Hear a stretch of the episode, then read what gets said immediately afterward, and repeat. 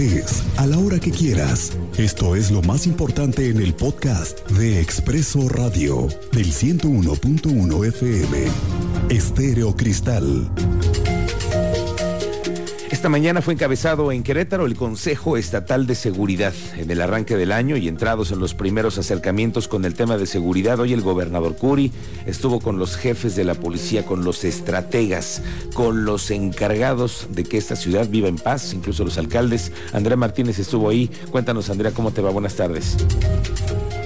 ¿Qué tal, Miguel Ángel? Muy buenas tardes a ti y a todo el auditorio. Así es, eh, pues este día el gobernador de Querétaro, Mauricio Curi González, encabezó la presentación y aprobación del Programa Estatal de Seguridad 2022-2027 durante la primera sesión ordinaria del Consejo Estatal de Seguridad. Y bueno, en ese marco el mandatario estatal enfatizó que en este gobierno hay cero tolerancia para quien viole la ley y en Querétaro no hay espacio para el delito. Bueno, también eh, pues recalcó que durante su sexenio se empleará toda la inteligencia, la profesionalización y tecnología para ofrecer paz y tranquilidad a los hogares queretanos. Además, bueno, recalcó que la seguridad ha diferenciado al Estado del resto de las entidades del país, pues se actúa con responsabilidad pero con absoluta firmeza. Y es que, bueno, reiteró, la seguridad junto con las finanzas sanas son los dos pilares de su administración estatal. Escuchemos pues parte de este mensaje que daba esta mañana el gobernador de Querétaro, Mauricio Curi González. Bien clarito. En este gobierno hay cero tolerancia para quien viole la ley. En Querétaro no hay espacio para el delito y para ello emplearemos toda la inteligencia, la profesionalización y la tecnología que está a nuestro alcance para ofrecerle a los hogares la paz y la tranquilidad que se merecen. Lo reitero, la seguridad de Querétaro nos ha diferenciado en el país. Seguimos actuando con responsabilidad, pero también con absoluta firmeza. Y bueno, recalcó que continuará la coordinación también con el gobierno del presidente de la República, Andrés Manuel López Obrador, a través de la Fiscalía General de la República, la Secretaría de la Defensa Nacional y la Guardia Nacional para cumplir cada uno de los objetivos trazados.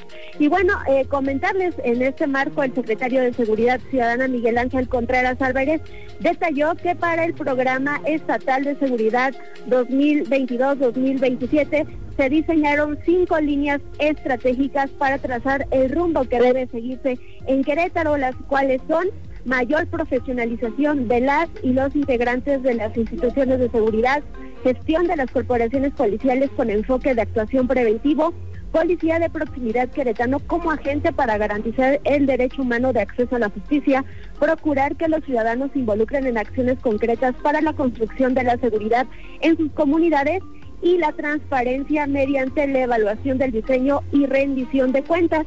Agregó, bueno, que a partir de estas líneas estratégicas se generarán 18 acciones estratégicas y 64 programas transversales a desarrollarse hasta el 2027.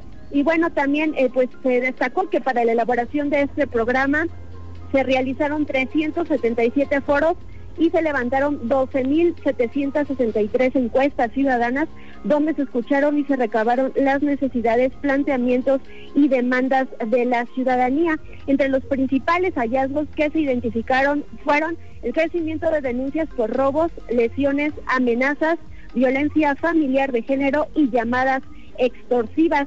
Asimismo se detectó, bueno, pues que existe la molestia por este fenómeno de la poca sanción de las faltas administrativas, Además, también la exigencia de más patrullaje, el señalamiento a la deficiente comunicación de resultados, pero que también se tiene una alta expectativa de mejorar la seguridad, lo cual, bueno, reiteraron aquí las autoridades, es el gran reto. Esta es la información, Miguel Ángel. Gracias, Andrea. Muy completo tu reporte. Oiga, escuche usted lo que le voy a dar a conocer. El comisionado del Consejo Estatal contra las Adicciones, Andrés Longoria, reveló que el cristal es la principal droga consumida por jóvenes entre los 20 a 29 años de edad aquí en Querétaro.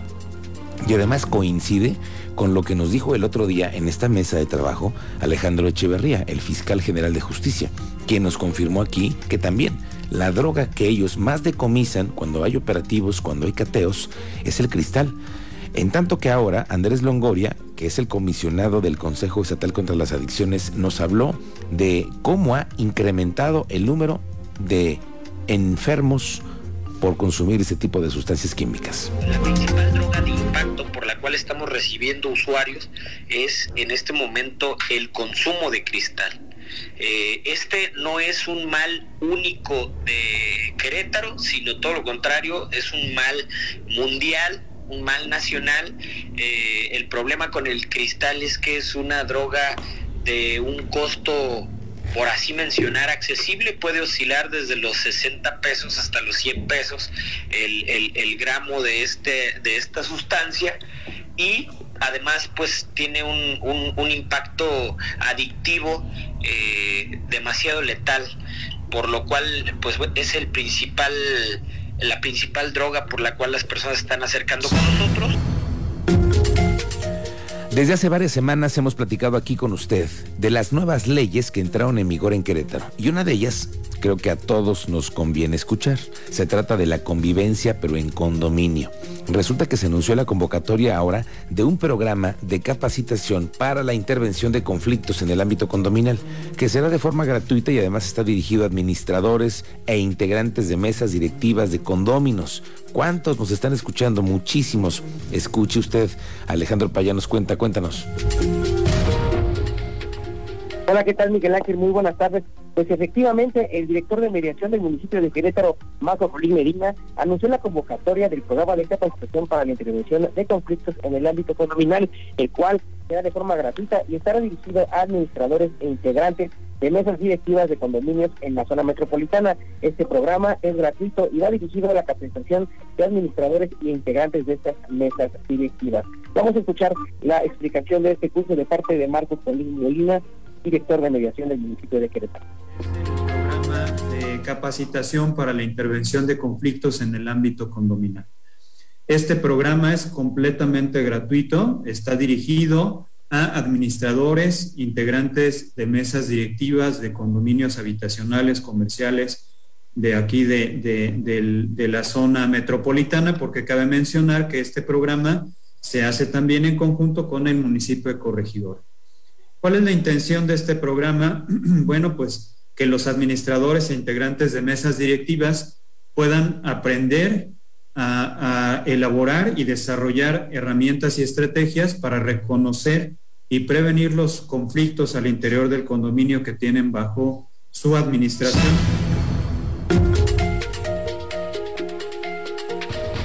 Que cómo hay conflictos, ¿no, Alejandro? Es correcto, por eso los temas que se tratarán en este curso serán cultura de paz, marco legal del régimen condominal, habilidades para la vida y herramientas y estrategias para el abordaje de conflictos. Cabe recordar que este programa está organizado por 15 grupos que serán impartidos 10 en Querétaro y 5 en el municipio de Corregidora. La convocatoria ya está publicada en el portal del municipio de Querétaro y pues te adelanto eh, algunos de los eh, lugares para contactar inscripciones y entregar documentos será la dirección de mediación del municipio de Querétaro que se encuentra en la, en la avenida Corregidora Norte sin número en la esquina calle Juana de Arco en la colonia El Cerrito o también en el Centro de Mediación y Conciliación de Poder Judicial del Estado de Querétaro que se encuentra en el distrito municipal número 1001, Colonia Prados de Mirador en Santiago de Querétaro en horario de 9 de la mañana a 15 eh, horas. Bien, Alejandro, gracias. Muy completo tu reporte. Hoy que es miércoles, hoy es miércoles de redes sociales y de apps que tendremos que conocer.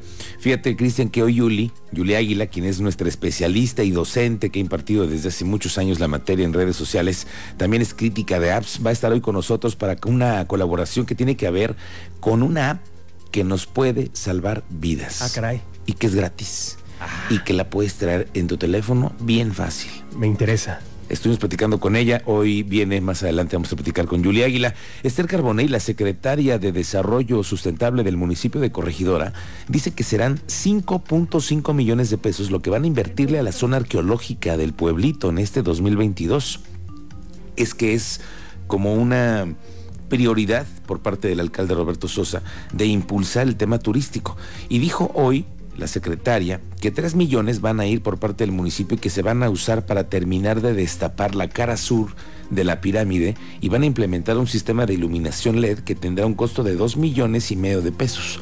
Van a ser destinados por parte de la Secretaría de Turismo del Gobierno y otra inversión del parte del municipio, pero el compromiso es que la zona arqueológica del pueblito en este 2022 esté concluida. 5.5 millones de pesos en este 2022 para varios proyectos en la zona arqueológica. El primero es el mantenimiento y destaque de la cara sur de la pirámide, que es la cara que ya estamos por terminar, vamos a invertir ahí 3 millones de pesos en este 2022. Y bueno, ahí eh, lo que hacemos es, vamos a continuar con el destape de la cara sur que es todo el acarreo y retiro de vegetación, árboles, en fin. Y bueno, por ahí también tenemos otro proyecto bien interesante para iluminar la pirámide. Aquí vamos a implementar un sistema de iluminación profesional con tecnología LED que va a suplir estos focos incandescentes que pusimos. Eh, vamos a, a, mejorar muchísimo la fotometría de la pirámide, que se va a poder ver desde muy, muy lejos. Vas a poder ver la pirámide perfectamente iluminada. Aquí son 2.450.000 pesos que nos que nos autorizó y que nos va a proporcionar la Secretaría de Turismo Estatal.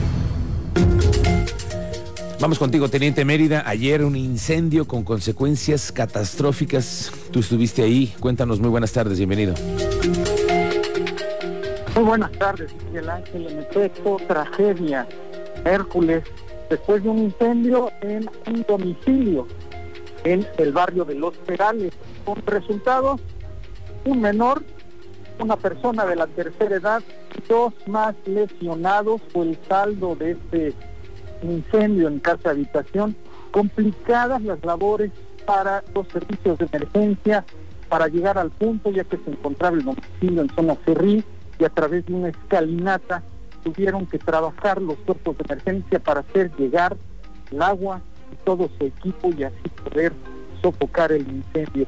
De esto tenemos más detalles y referente también al plan estatal de seguridad que ya fue presentado por el gobernador del estado.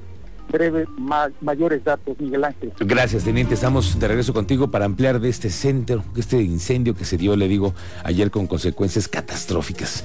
Oiga, durante el año pasado, la unidad de rescate de la Dirección de Protección y Cuidado y Control Animal aquí en la ciudad logró 2.377 eh, rescates de diversos animales, los cuales fueron reubicados, entregados a sus dueños o algunos otros ingresaron al programa de adopción responsable.